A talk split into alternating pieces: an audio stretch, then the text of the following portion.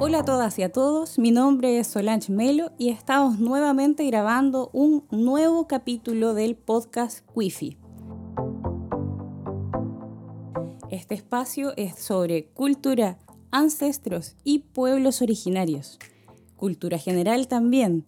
La temática del día de hoy es de religión y creencias.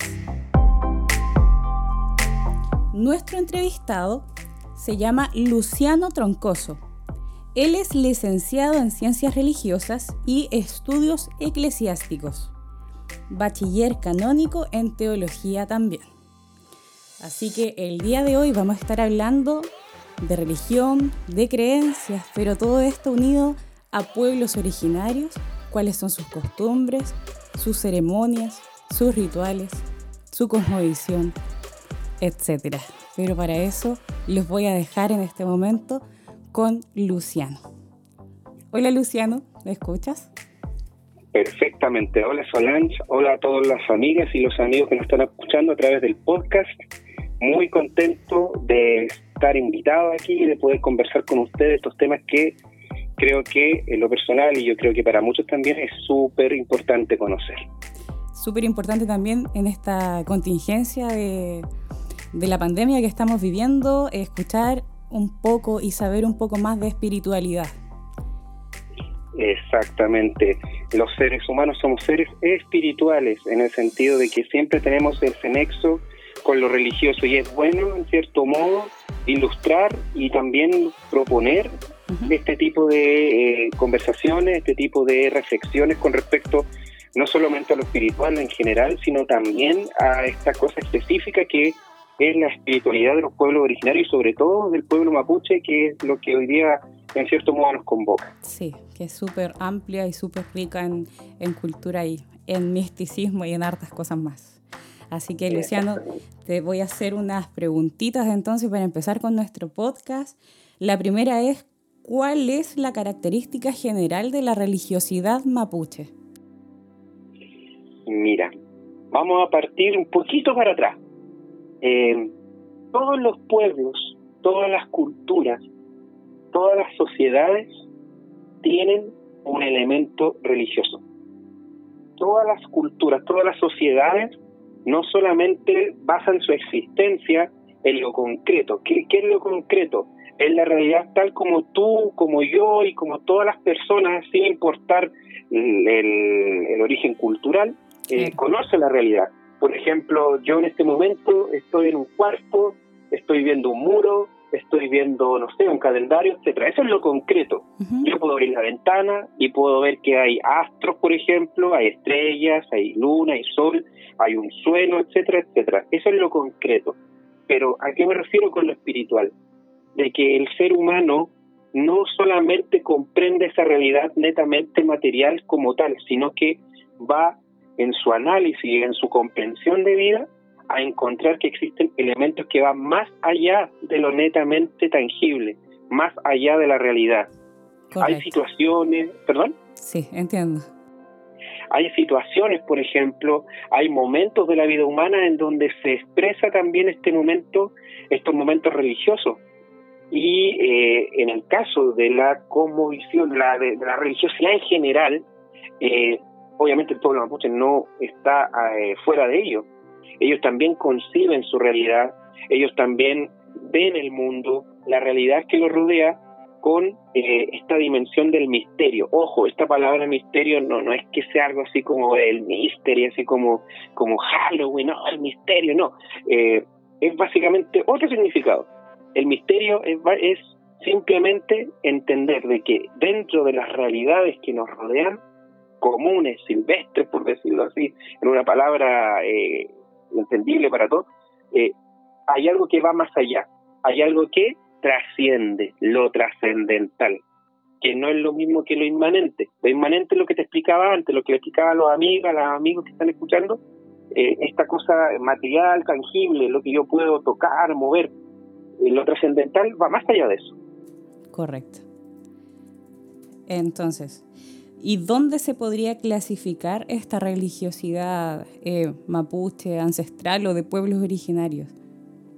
Ya, Obviamente, como dije anteriormente, el pueblo mapuche es un pueblo que manifiesta una espiritualidad. A algunos les gusta llamar eh, a esta espiritualidad, a otros religiosidad. Cada uno de los conceptos tiene sus pros y sus contras.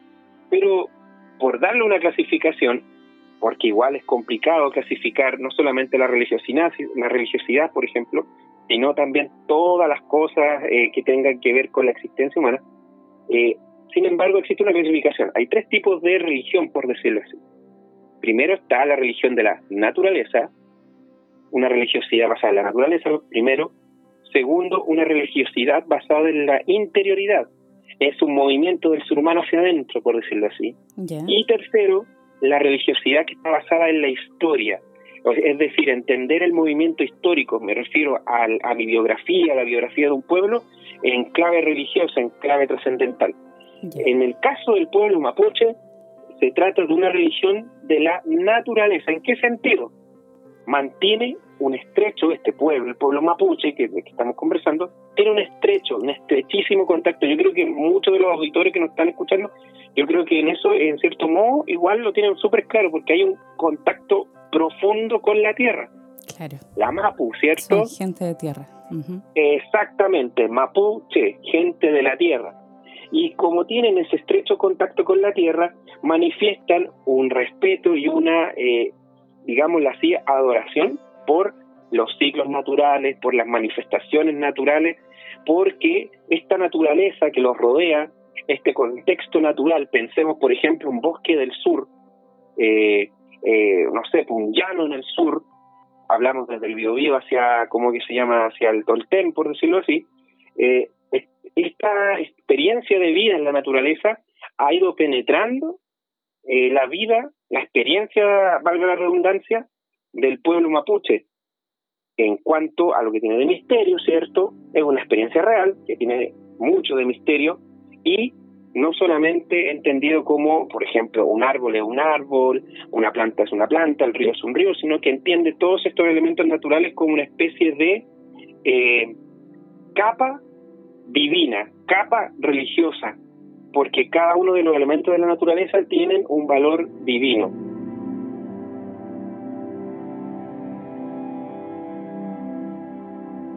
Me quedó clarísimo. Entonces, para continuar con esta temática, ¿qué es o qué sería en este caso la cosmovisión de los pueblos originarios? A ver, entendamos primero el concepto de cosmovisión. Dividamos el concepto, ¿cierto? Tenemos cosmos, que vendría siendo el todo, el todo ordenado, el universo, por decirlo así, y la visión, que sabemos que es un sentido, ¿cierto? Entendámoslo de la siguiente manera. Es yo como persona, yo como pueblo, eh, también en ese sentido, yo interpreto la realidad que yo observo. Ya. ¿Ya? cómo yo entiendo el mundo donde yo estoy, cómo entiendo los fenómenos naturales, cómo entiendo los ciclos de la naturaleza, cómo entiendo los grandes actos de la vida, de la vida natural y también de la vida del hombre. Eso, por ejemplo, eh, no lo había pensado ahora, eh, o sea, en, cuando estudié el tema, cuando, cuando me conformé para, para dar el tema, ahora yo lo pienso también, eh, hay un elemento súper importante de la conmovisión que es el lenguaje. ¿cierto? Porque con ese lenguaje, con la lengua, yo voy empalabrando, como se dice en filosofía, yo voy empalabrando la realidad, voy empalabrando el mundo, porque en el lenguaje yo también voy uniendo la cosmovisión. Lenguaje y cosmovisión van súper unidos. Por ejemplo, eh, ¿cuántas palabras se utilizan, por ejemplo, en los pueblos amerindios de la zona del, del ¿cómo se llama esto? De, del Polo Norte, por ejemplo, donde están los esquimales, ¿cierto? Tenemos, por ejemplo, ahí, eh, porque, ¿cómo se refieren ellos? El, lo que nosotros conocemos como el blanco, ¿cierto? Ellos tienen palabras distintas para referirse a distintos tipos de blanco. Nosotros, por ejemplo, no necesitamos otra palabra para referirnos al color blanco. Y así hay otras lenguas, por ejemplo, en el caso del mapuche, ahí como que se me fue un poquito, ¿ah? pero yo tengo entendido que, eh, por ejemplo, en el pueblo mapuche, para referirse a un tipo de árbol, según su utilidad, hay una palabra distinta para dos tipos de árbol. Uno que es un árbol más de, de contemplar, de ver, y el otro el árbol en cuanto a su utilidad. No sé si quedó más o menos claro. Sí, sí. Eh, entiendo yo que, bueno, y parte de lo que has explicado, entiendo que es la manera en que uno ve el mundo, nuestra realidad, nuestro entorno o nuestro grupo. Exactamente. Yo concibo el mundo, concibo la realidad de una manera, manera determinada en cuanto a la cultura. Y obviamente el pueblo mapuche tiene una manera propia de entender la realidad, de entender los elementos trascendentales como los inmanentes de la naturaleza, aunque en realidad ellos lo trascendente y lo inmanente lo unen, porque no olvidemos que como religión de la naturaleza, el pueblo mapuche entiende el mundo, el universo, la realidad natural como divina. Perfecto. Y más específicamente, ¿en qué consistiría esta cosmovisión mapuche? Mm, mira, aquí nos vamos a adentrar en terreno árido, como se dice. No tan árido en todo caso, pero es un poco complejo para, por ejemplo, las personas que eh, quizás se encuentran muy imbuidos dentro del elemento cultural occidental, el occidente cristiano, por decirlo así. Eh, les cuesta un poco entender esto, pero eh, lo vamos a tratar de decirlo en palabras simples, sencillas. Yo creo que para poder entender la visión primero tenemos que partir del elemento fundamental, que vendría siendo el elemento divino. ¿Ya? Vamos a partir de arriba. ¿Ya? Y el elemento divino dentro de la cosmovisión mapuche tiene un nombre. Muchas personas lo traducen como Dios.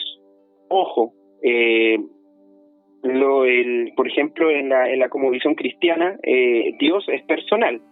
En el mundo mapuche, este mismo Dios no es personal, es más bien una fuerza potente, poderosa, que además tiene una característica súper particular. Dios, entendamos el Dios como lo definía anteriormente, se le conoce como Guidol. ¿Ya? Ya. Guidol. Y a Guidol se le conoce bajo dos, por decirlo eh, así, adjetivos se le conoce como padre, que en mapuche es chau, y también como señor, que en mapuche vendría siendo genechen. Una palabra que en algún momento han escuchado por ahí, ¿cierto? Correcto, nosotros lo hemos escuchado. Sí, exactamente. Y Dios, Guidol, en cierto modo, no sería como una especie de unidad eh, estrictamente hablando. La interioridad divina tiene una dinámica, expliquémoslo de una manera eh, súper súper sencilla. Es como si dentro de Dios, de Guidol, existiera un movimiento y ese movimiento está dado como una dinámica familiar. ¿Y cómo se da esa dinámica familiar? A través de cuatro elementos es muy parecido, no sé, eh, los que han tenido la experiencia o que son parte de alguna comunidad cristiana, cuando se refiere, cuando comienza una oración, siempre ocupan el concepto del nombre del Padre, y del Hijo y del Espíritu Santo. Yo creo que lo habrán escuchado. Sí. Bueno, eso se llama Trinidad, pero en el caso de Guidol vendría siendo una cuaternidad. ¿Quiénes serían esta cuaternidad? Cuaternidad significa cuatro elementos, por decirlo así cuatro, eh, entre comillas, familiares, porque había dicho anteriormente que era una dinámica de tipo familiar. Claro. ¿Ya? Y esos cuatro elementos vendrían siendo el anciano, Fucha, la anciana, Kushe, el hombre joven, Weche Wentru, y la mujer joven, Pilcha Domo. Súper. ¿Ya? Estas, estos cuatro elementos vendrían conformando, entre comillas, a la figura divina Guidol. Que repito, él es Padre y Señor, ¿ya? Y como Señor, Guidol es Señor del cielo, de la tierra, de los seres humanos y del mundo inferior. En cuanto Señor del cielo, él es Yene Wenu, ¿ya? En Mapudungun. En cuanto Señor de la tierra, es el Yene Mapu, en cuanto señor de los seres humanos, y aquí hay una palabra que yo creo que aquellos que han tenido cultura mapuche o lo han visto en historia anteriormente, yo creo que lo han escuchado, que es el Genechen. Sí. Genechen significa literalmente señor de los seres humanos.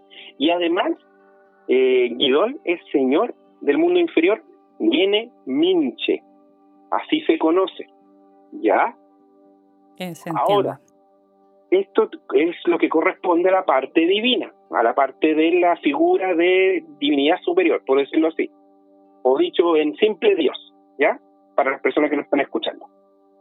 pero también hay otros elementos que integran esa este, este, esta cosmovisión que, por ejemplo, tenemos a los astros.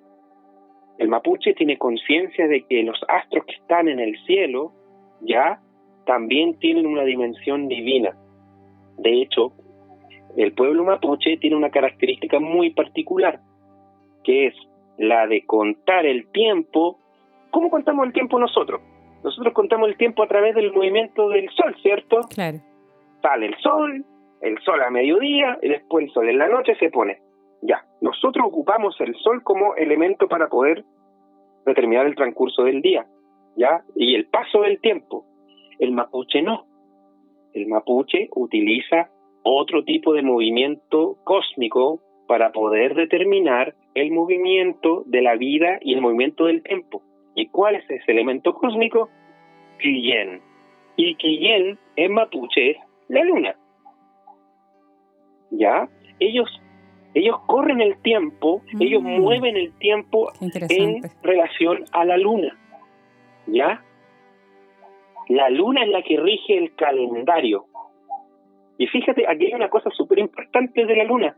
Eh, de hecho, incluso en la lengua eh, romance, por decirlo como el español, como el castellano, nosotros también lo manifestamos. Luna, eh, yo te lo pregunto a ti también para que podamos ahí interactuar un poco, eh, ¿es masculino o es femenino? Luna se conoce como que es femenina, ¿verdad? Exactamente, decimos la luna.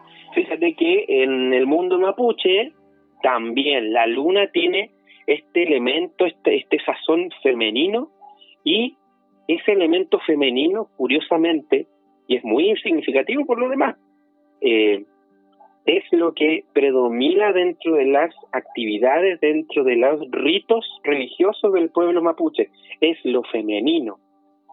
¿Está lo masculino? Sí. ¿Lo masculino dónde está? En el gobierno, en la organización, en los loncos, por ejemplo. Claro. Pero ¿quiénes son las que llevan la batuta en lo religioso y en lo espiritual en el pueblo mapuche? Las mujeres. Las machis, exactamente, las mujeres. Y eso también se nota en, lo, en la cosmovisión, este elemento femenino y además esta cosa nocturna. Eh, después vamos a hablar un poco del machitún, pero yo anticipo un poco que el machitún generalmente, que esta ceremonia de sanación, eh, se realiza en el atardecer hasta muy entrada en la noche. O sea, en la oscuridad de la noche donde se manifiesta la luna, donde se manifiesta, por decirlo así, lo femenino, es donde la machi puede realizar su, como se llama, su eh, labor de curación de las enfermedades, de las situaciones dolorosas que puede estar sufriendo alguien. Pero eso lo vamos a ver después, ¿ya? Sí. Entonces, como, como transición a la próxima pregunta, podemos resumir entonces que la feminidad es como un valor en la cultura ancestral mapuche, ¿verdad? Exactamente. Eh, lo femenino, no solamente por la, por la mujer, porque la mujer además está en contacto, actúa como una especie de mediadora entre lo humano y lo divino. Y eso es fundamental para la vida del pueblo mapuche. Manifestar así y poder así a través de la mujer, eh, a través de los ritos de la mujer, en, la marcha, etcétera, etcétera, eh, esta espiritualidad profunda que ellos tienen. ¿Ya? Otra cosa, se me está quedando. Eh, voy a ir apurando un poco, no sé si estamos bien de tiempo. estamos súper bien. ya, perfecto, ya. Tenemos la luna, ¿cierto? Hablamos de la luna, bien. Pero también hay otro astro que es súper importante y de hecho, y de hecho, si uno ve, por ejemplo, las banderas tradicionales del pueblo mapuche, lo va a ver seguramente, que es el Guinelfe. ¿Y qué es el Guinelfe? El Guinelfe es la estrella, o sea, no es la estrella, perdón, es el planeta Venus. Es la estrella de la tarde y también es la última estrella, ojo, yo creo que todos lo hemos visto, es la última estrella en desaparecer en la mañana. Ya. Por eso se le considera también estrella de la mañana, y eso es lo que significa literalmente Gingelfe. ¿Ya? La luna y Venus, por lo tanto, marcan también la vida mapuche, la vida de la ritualidad y de la existencia mapuche. Y obviamente tiene sus ciclos, y curiosamente los ciclos se llaman igual que las personas de la cuaternidad de Enguidol, la divinidad mapuche, Ficha, Cuché, Huenche, Huentru y Uchadomo. ¿ya?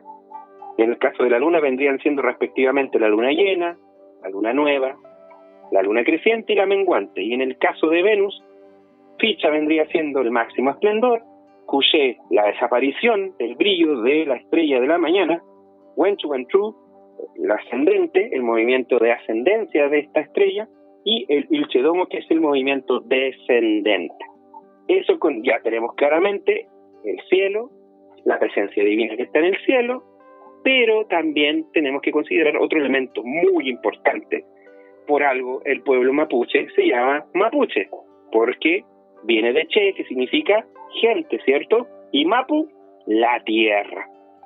La tierra. La tierra mapuche es sagrada y la podemos dividir en cuatro puntos. Ojo, estos cuatro puntos cardinales, por decirlo así, son súper importantes porque lo vamos a ver en otras manifestaciones, en ceremonias y en elementos concretos del pueblo mapuche. El mapu, la tierra se divide en cuatro puntos cardinales, así como nosotros, norte, sur, este, oeste. Ojo, importante, el punto cardinal, el punto de orientación importante para el pueblo mapuche es el oriente, el este, no el norte como nosotros. Las grandes rogativas, exactamente, las grandes rogativas se lanzan hacia el oriente, se reza hacia el oriente. Y respectivamente tenemos Picu, que vendría siendo la zona norte, ¿ya? Ya. Y es la tierra de los picunches, ¿cierto? Claro. Tenemos Puel, que es el punto eh, cardinal importante, que es el oriente, que es la tierra del pueblo puelche, ¿ya? tenemos el Huilli, que es la zona sur, que vendría siendo la zona donde viven los Huilliches, ¿cierto?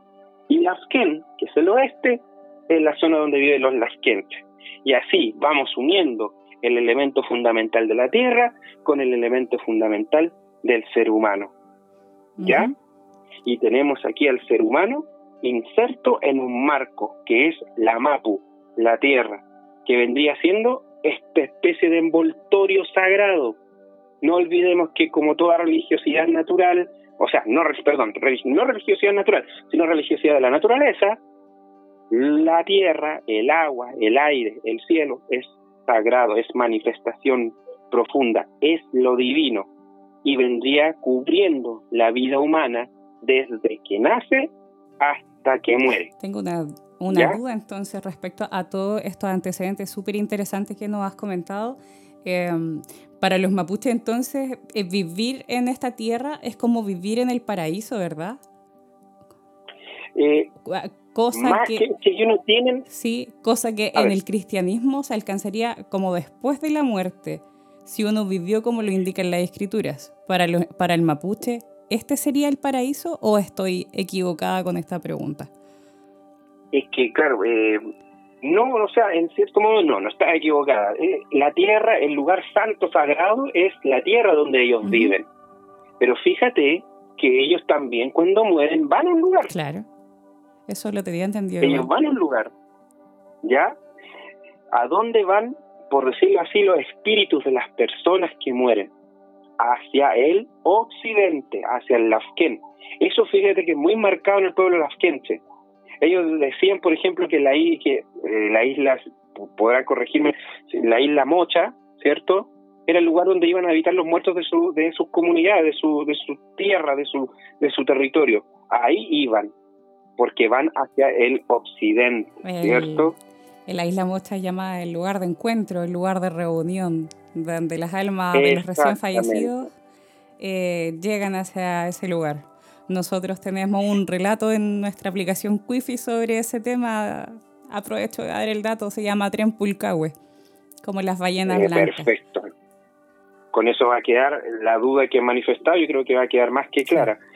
Pero eso, eh, fíjate que, bueno, eh, los muertos se van, ¿cierto? Los espíritus, los espíritus se van hacia el occidente. Hacia el occidente. Pero como bien dices, lo sagrado, la manifestación de lo divino está en la tierra. Correcto. Por eso que para el pueblo mapuche es tan importante el tema de la tierra. Claro. la, tierra que ha sido mancillada, la tierra que ha sido quitada. Por eso que viene todo este problema, toda esta problemática del conflicto mapuche, mm. porque parte de una conmovisión, parte que del lugar, el, punto, eh, el lugar que yo venero, el lugar que yo eh, le rindo culto y en donde yo puedo vivir una vida perfectamente eh, enraizada en lo espiritual, se me ha sido quitado. Para ellos la tierra definitivamente lo es todo, viven de ella. Exactamente, y el nombre del pueblo lo dice completamente, es mapuche, es gente de la tierra. Y no es gente de la tierra solamente porque tienen un campito y porque agarran un asadón y empiezan a cultivar la tierra. Esa imagen casi folclórica que reduce profundamente lo que verdaderamente vendría siendo los mapuches. Ellos entienden la tierra no no, no en el sentido de, de netamente de la agricultura. Yo imagino que hay muchos eh, muchas comunidades, muchas personas realizan ese tipo de actividades, pero el sentido de la mapu, de la tierra, no va no se reduce a eso. Se reduce a un sentir y a un vivir en el mundo, a un estar en el mundo.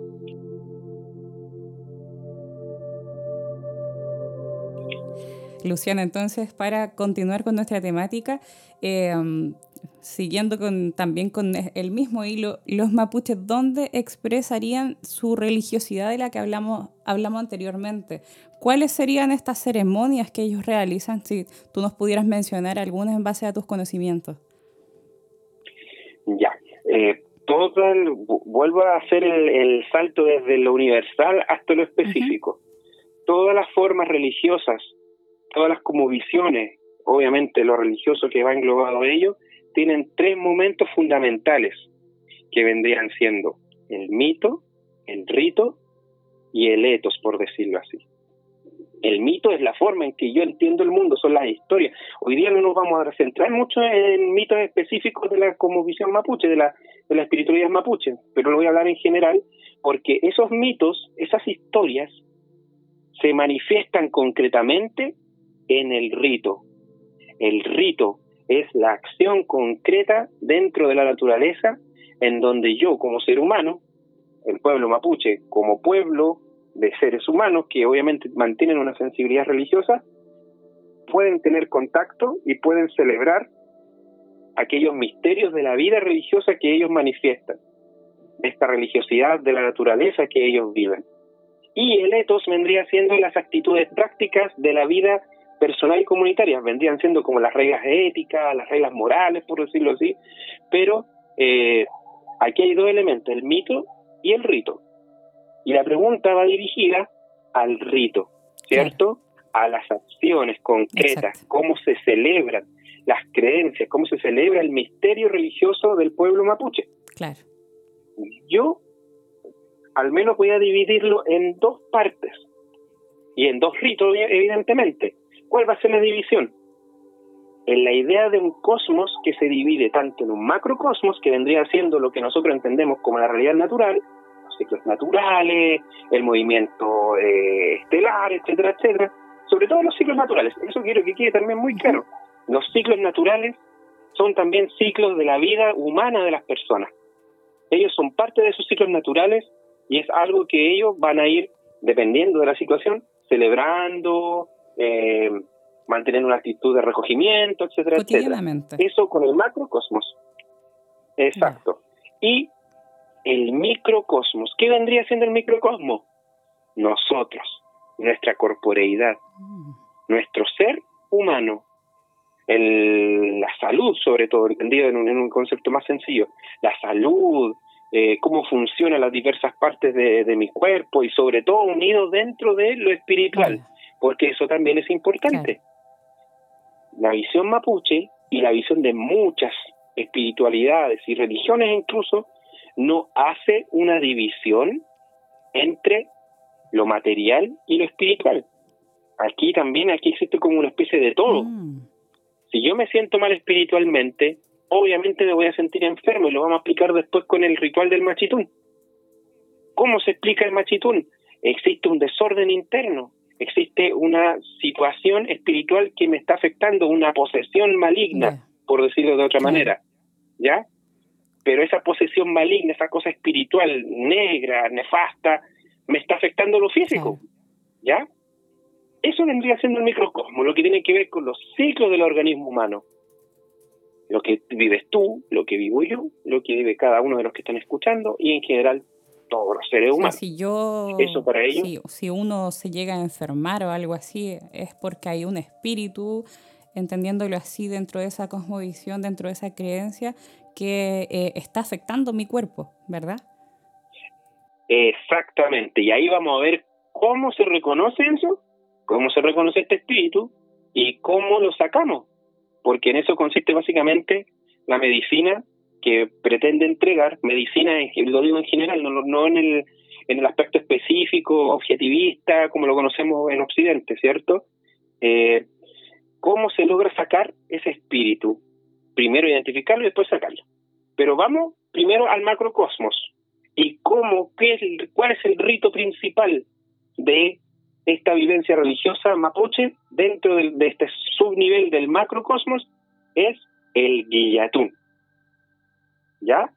El guillatún. ¿Y qué vendría siendo el guillatún? Que es un rito súper complejo, ¿ah?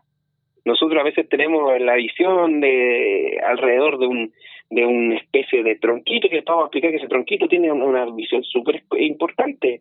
Eh, dan vueltas de repente, nosotros a ver lo, vemos por, lo vemos por la televisión, pero no lo entendemos. Pero el guillatún es muy importante porque vendría siendo un rito de consagración de la naturaleza. Ya, súper espiritual. Es exactamente. ¿En qué sentido la consagración de la naturaleza? Puede ser lo más importante, porque hay varios tipos de guillatún, de guillatún, perdón. Hay cuatro, de hecho. Tenemos el principal, que vendría siendo la petición por la eh, abundancia de frutos de la siembra, ¿ya? Y cuando se empieza a sembrar, en el mundo mapuche, en la primavera, entre septiembre y diciembre, se realiza este guillatún para pedir para que la naturaleza pueda entregar sus frutos de manera abundante y así el pueblo, las personas puedan vivir bien, ¿ya? Aunque también existe un guillatún especial que vendría siendo el guillatún camerrical y eso se realiza en otoño, entre marzo y, mayo, ¿ya? ¿De qué trata ese otro ritual? Eh, el fin de esta celebración es agradecer ¿ya? Primero era pedir, pedir por los frutos, para que nos den los frutos, ¿cierto? Aquí vendría siendo agradecer la cosecha. Una buena cosecha, ¿ya? Y existen otros otros tipos de guillatún secundarios como el piche guillatún y el guillatún guillepún, que tienen que ver más bien con eh, elementos en cierto modo negativos, como una expiación de alguna falta, que se ha expresado a través de la naturaleza, por ejemplo, un terremoto, una erupción volcánica, y el guillatún, guillepín, ¿ya? Vendría siendo para el perdón, ¿ya? Para pedir perdón por esa misma falta, ¿ya? Pedimos perdón por la falta y después tenemos que buscar la forma de poder remediar esa falta. Eso vendrían siendo estas celebraciones. Pero la más importante es la de la primavera, ¿ya? La de la siembra. Exactamente. Y fíjate que es tan importante que no se hace siempre, ¿ah? A lo mejor tenemos la sensación de que todos los años hay un guilletún. Quizá hemos visto un guilletún un año en un lado, un guilletún en otro lado, pero no siempre va a ser el mismo lado, porque por lo general tiene amplio espacio temporal de tiempo, eh, eh, espacio de tiempo entre una celebración y otra, y generalmente son cada cuatro años. Mm, claro, no es como nosotros, que debería ser como una vez al año, todas las primaveras, por ejemplo. Exactamente, no cada cuatro años. Fíjate, ocupamos el concepto, o más bien el número cuatro, que vendría siendo esta interioridad de Guidol, ¿cierto? Estos cuatro, estas cuatro personas, por decirlo así. Estas celebraciones, como lo dije en un momento, y si no lo dije, lo voy a decir ahora, súper importante, es la más importante muy amplia. ¿Amplia en qué sentido? Amplia en tiempo, amplia en la cantidad de personas que participan. Participan muchas familias, muchas comunidades, por decirlo así. Tiene un elemento comunitario súper importante. Obviamente es una celebración del pueblo, del pueblo mapuche. Y a la vez uno pensará que si es masiva va a ir mucha gente, pero no es tan así. Es una ceremonia súper íntima. Claro. Es es una ceremonia íntima de un pueblo que busca pedir. ¿Pedir qué? Pedir una buena cosecha, pedir que los frutos puedan darse, de que no exista alguna desgracia de tipo climática, que llueva mucho o que no llueva nada o que haya una inundación, no lo sabemos.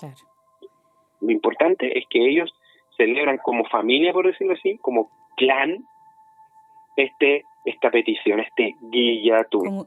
¿Cuánto dura el guillatún? Dos días. Por lo general. Dos días. Dos días.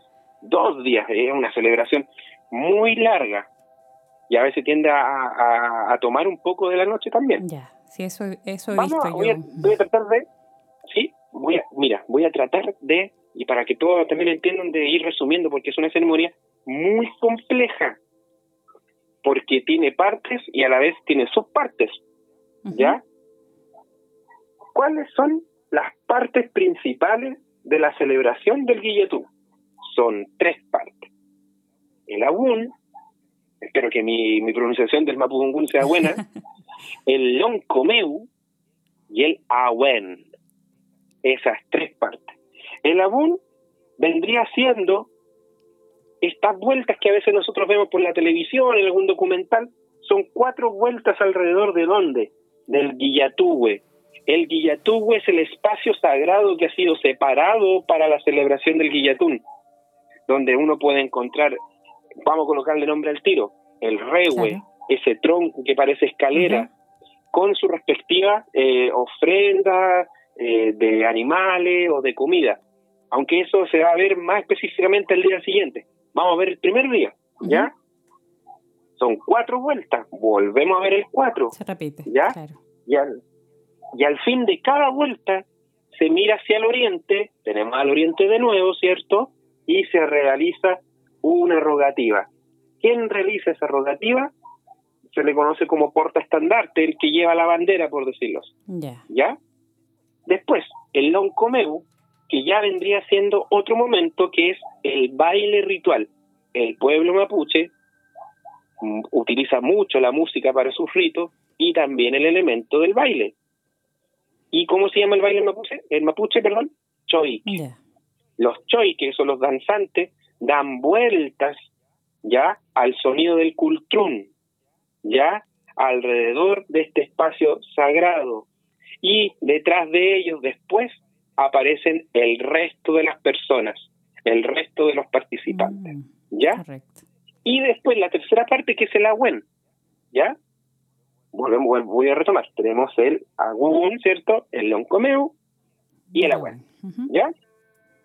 Y tenemos que la WEN, la última parte, última parte, por decirlo así, de, este, este, movimiento general, el descanso. Pero no un descanso, no es que se vayan a tirar al parto, ¿cierto? es un descanso de recogimiento espiritual, ¿ya? Una meditación. Donde se realizan... ¿Como una meditación? Eh, claro, tiene mucho de meditación, pero también de mediación. ¿Por qué mediación? Porque se realizan cuatro oraciones, cuatro plegarias sucesivas por jefe de familia. Pensemos, hay cuatro o cinco familias, cada uno de los, los jefes de las cuatro o cinco familias tiene que realizar cuatro plegarias sucesivas, ¿ya? ¿Cerca de dónde? Nosotros hablábamos del espacio, ¿cierto? Del espacio sagrado que vendría siendo el Guillatube. Pero el punto exacto donde está el altar, por decirlo así, se llama Yangi. ¿ya? En el Yangi se realizan las plegarias. ¿Y cómo se realiza la plegaria? se hace una petición, obviamente, se dicen palabras, ¿ya? Y llevan lo que se conoce como un malwe. ¿Qué es un malwe? Es un recipiente con una especie de tinejita que tiene mudai. Mm, ya. ¿Ya? No sé si para explicar a las personas que me están escuchando. El mudai es la bebida eh, hecha a partir de la fermentación del, del trigo, ¿cierto? ¿Ya? Y que también se utiliza para los ritos. ¿ya? También tiene un elemento ritual, ¿ya? Y se agarra un poquito de ese mudai y se empieza a esparcirlo, el líquido con alguna ramita o algo, alrededor del altar, a los participantes que están ahí en la oración y a los cuatro puntos cardinales, ¿cierto? Ya, y todo esto, estos tres, estos tres momentos se repiten dos veces, o sea, este movimiento se realiza tres veces en total. ¿Ya? Y al final de estos tres movimientos totales se realiza un cuarto momento que vendría siendo de danza. El Weljil Purrum y el Witram Purrum, que vendrían siendo una danza que imita el movimiento de las nubes y la fijación de estas mismas nubes en el atardecer. Y de ahí se realiza una plegaria final, que se conoce con el nombre de Lukutum. Yo no sé si quedó más o menos claro, porque igual es un poco complicado. Quedó clarísimo parte por parte. Perfecto. Pero voy a volver a mencionar de forma general tres grandes momentos. Esos tres momentos son la repetición, tanto del Agún, del Loncomeu y del Agüen. ¿Ya? Esos tres se repite una, se repite dos, se repite tres, y el cuarto momento de la, de la danza y la plegaria final. Pero ojo, estamos en el primer día. Claro. Nos queda el segundo día. El segundo día es súper importante, es el más importante. Aunque no hay muchas diferencias con respecto al rito, pero es el más importante porque es donde se realiza toda la rogativa de manera más intensa. De hecho, como dato curioso, eh, a veces eh, las comunidades mapuche invitan a personas no mapuche, que se les conoce como Winca, ¿cierto?, a participar del, del guillatún. Pero hay un momento en que ellos no pueden estar. Sí, e, eso, eso lo muestran, por ejemplo, en los reportajes siempre, que no pueden estar o no se puede grabar. Exactamente, porque ese es el momento más importante del guillatún, el momento quizás de mayor densidad espiritual de la celebración que básicamente es lo mismo del día uno, ¿ya? Pero se le unen otros elementos. Se le unen que en el lugar, en el yangi, en el altar, ¿cierto? Las personas, las familias, los grupos, dejan fruta, dejan animales, dejan alimentos, son como ofrendas para el altar, ¿ya? Y al final de todo el movimiento, que ya se dijo anteriormente, al final de todo eso, se realiza un sacrificio. Un sacrificio. ¿Qué se sacrifica? Un cordero, pueden ser dos corderos, pero además también, eh, yo creo que dependiendo de la situación económica o la sensibilidad también de la comunidad, eh, también se le hace un corte en la oreja. Solamente se le realiza un corte en la oreja a este cordero o a estos dos corderos. ¿Ya? Pero lo importante es que se obtenga sangre. Mm. Oye, Luciano, esto se parece igual bastante un poco al, al rito judío antiguo, ¿verdad? Los sacrificios. O sea, eh, ojo veía, eh, los cristianos no hacemos sacrificio, nos agarramos un cordero y lo presentamos en la misa. en el sentido de otro. claro, no, pero exactamente, yo creo que yo creo que muchas culturas tienen esta noción del eh, del animal como elemento sacrificial básicamente por el hecho de poder contemplar en la vida diaria las acciones de estos animales. A veces se ocupan corderos porque son eh, animales mansos y el hecho de observar la sangre, sobre todo en los pueblos más antiguos, y digo antiguos de hace más de 2.000, 3.000 años, era eh, una situación bastante fuerte porque muchos pueblos pensaban que en la sangre estaba la vida. Y el hecho de que ahí esté la vida significaba que si yo realizo un sacrificio, si yo ocupo un animal y le saco la sangre, yo estoy tomando la sangre de ese animal, estoy tomando la vida de ese animal que va a actuar como mediación, ¿ya? Para la vida de cada una de las personas. Lo vemos, por ejemplo, en el rito más antiguo de la Pascua, también conocido en hebreo como Pesaj, que era el de tirar sangre en los costados de la puerta y en la parte de arriba de la puerta. Tenemos sangre, ¿cierto? También se repite, claro. Exactamente. Yo creo que hay muchas semejanzas, aunque muchas veces, obviamente, el pueblo mapuche y el pueblo judío en alguna época histórica jamás en su vida se habrían juntado, pero siempre ocurren estas situaciones semejantes, esta, esta analogía.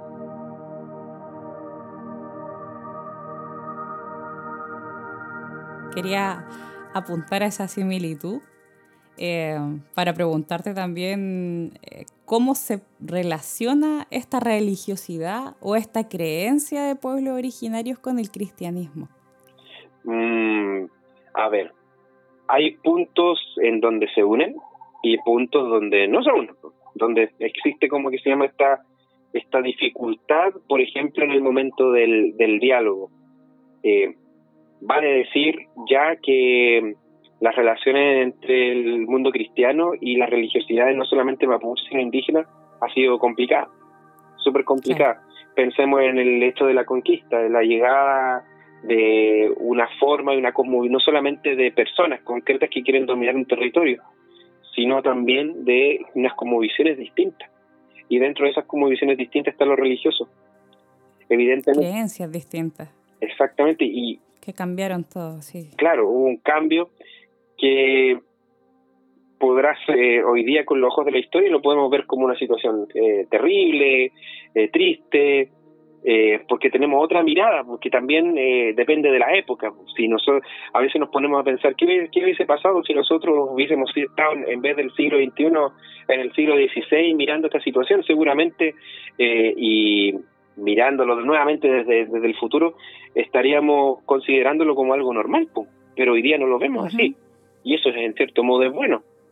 Ahora, las relaciones eh, en, en cuanto a, a, lo que se cree, a lo que se a lo, a lo que se a lo que se comenta, a lo que se vive dentro del pueblo mapuche. Como te dije, hay cosas que no hay coincidencia, pero hay otras que sí hay coincidencia. Y yo creo que sería bueno quedarnos con aquellos que tenemos en común. O sea, por ejemplo, eh, el amor y el cuidado por la tierra. Claro. Yo creo que en cierto modo el mundo cristiano en algún momento igual tenía ese, ese cierto amor por la tierra, aunque obviamente como no es una religiosidad de la naturaleza, eh, el mundo cristiano eh, entiende la naturaleza como eh, autónoma de lo divino, por decirlo así.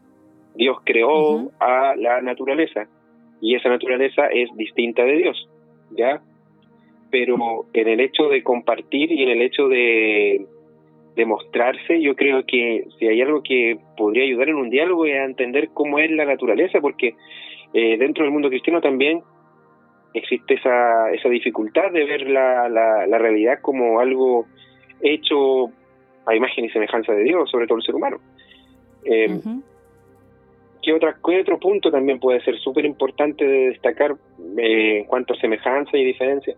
Eh, el hecho de de contar con una figura divina, ¿ya? Ya. Eh, como te dije en un principio, el Dios cristiano no es un Dios eh, personal, es una persona, es una persona divina, ¿cierto? En cambio, en el mundo mapuche no, pero en los intentos de diálogo, que en cierto modo no han sido nada malo, ¿ah? eh, cuando, por ejemplo, el mundo mapuche, porque hay muchos mapuches que son también cristianos, ¿cierto? Tanto católico como evangélico, que es un tema también, ah, ojo con eso. Eh, sí. otro punto, otra conversación. Que, son, que tiene que ver con las distintas visiones dentro de, los subgrupos cristianos. Eh, ¿Qué pasa ahí?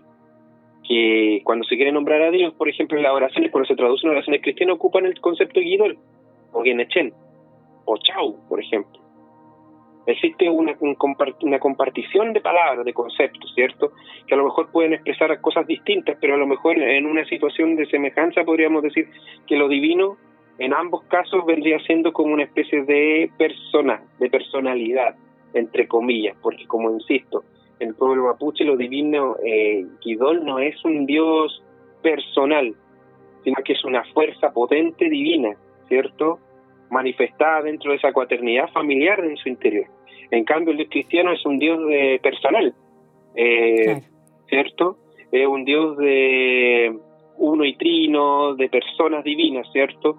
Hay elementos personales que ya, eso ya vendríamos a entrar en otro tema de filosofía, de teología, que obviamente no tienen nada que ver con esto, pero ahí podría haber un, una cercanía, un acercamiento. Claro.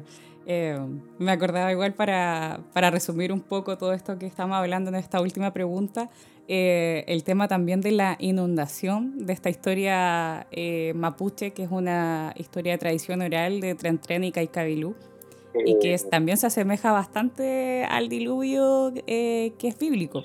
Exactamente, o sea, yo creo que ahí hay un tema de de una situación bastante fuerte porque si bien seguramente eh, la inundación bíblica, por decirlo, por decirlo así, eh, no tuvo una inspiración en el mismo fenómeno que inspiró, por ejemplo, la inundación que se ve en la historia de Chen y Kai ¿cierto?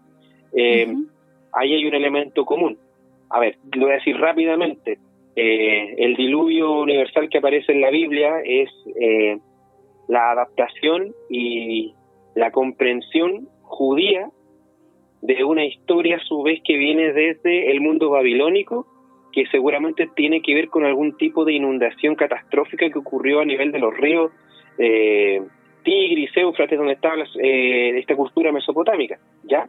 En el caso del pueblo mapuche, seguramente también existió una inundación eh, catastrófica, no sabemos si fue algún maremoto o alguna subida del nivel del mar producto de algún cambio climático, no eso no lo vamos a ver nunca, pero lo fundamental y lo común que tienen esas historias es que toman esas situaciones naturales y les dan un, un trasfondo religioso, teológico y una significación en cierto modo también ética.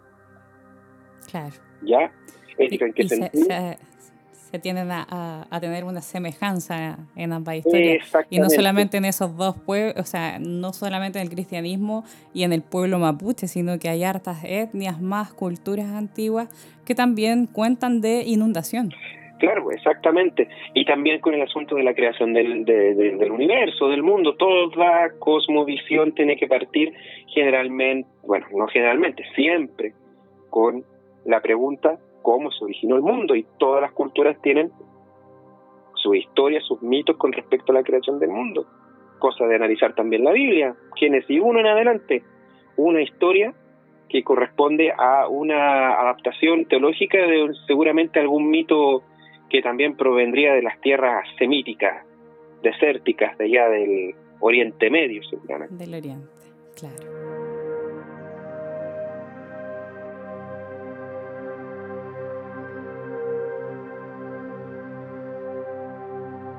Para terminar entonces, ¿qué aporte en lo espiritual y en lo existencial pueden entregarnos a nosotros la religiosidad de estos pueblos ancestrales?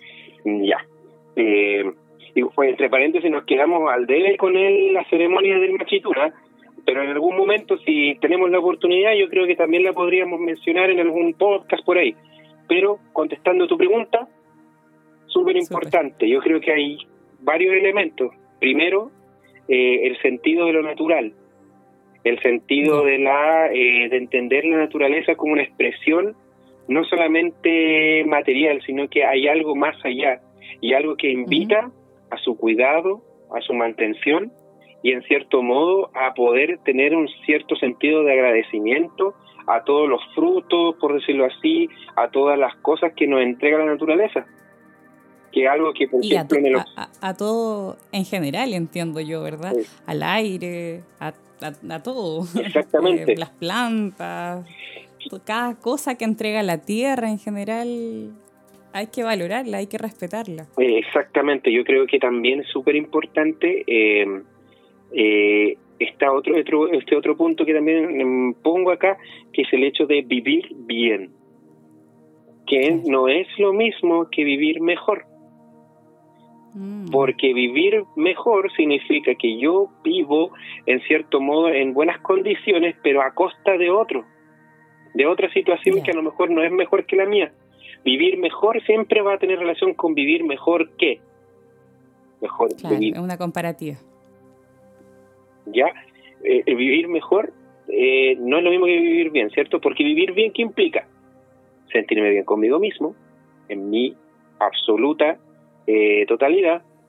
Vivir bien significa eh, poder tener una relación más fraterna con las personas, con la gente de mi comunidad, con la gente también de, nuestras sociedades, ¿cierto?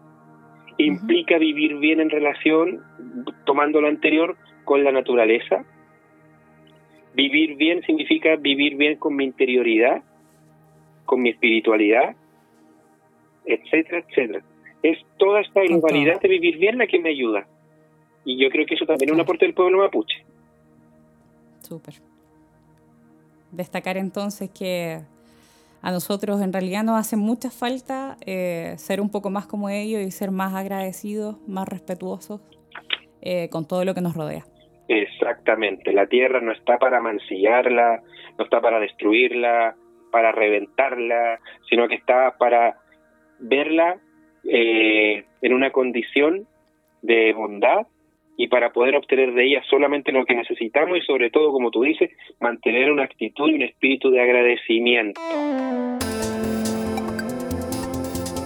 Luciano, te quiero invitar entonces a que nos digas en este momento unas palabras, quizás una reflexión, algo que te haya quedado em, de esta conversación, algo que quieras destacar tú de todos estos puntos que hablamos em, dentro de este podcast. ¿Qué quieres tú em, eh, destacar, digamos? Yo creo que lo fundamental, yo me quedo, bueno, yo creo que el final, las preguntas finales que tú me has realizado, yo creo que sirven bastante bien para poder ir condensando eh, lo fundamental que es el respeto por las espiritualidades eh, en general y sobre todo por la espiritualidad mapuche.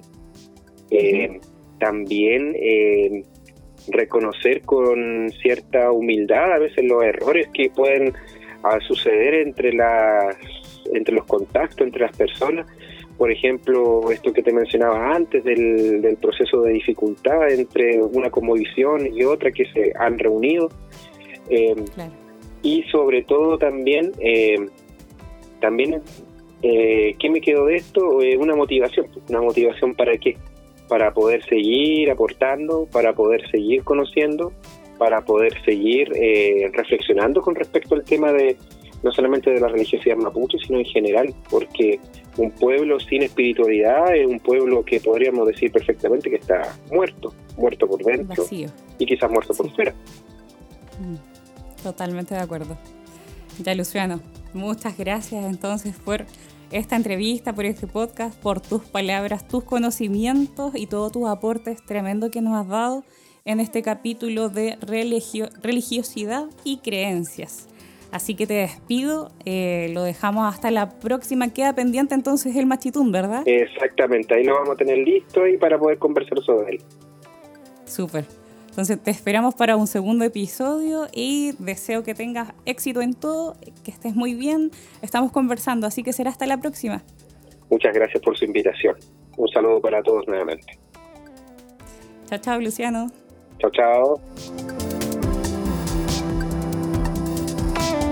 A todos ustedes que están escuchando, que escucharon este podcast, los dejo invitados a seguir pendiente a un próximo capítulo y también a descargar nuestra aplicación Wi-Fi disponible gratuitamente en Play Store. Atentos a más sorpresas y novedades. Será hasta la próxima. Chao, chao.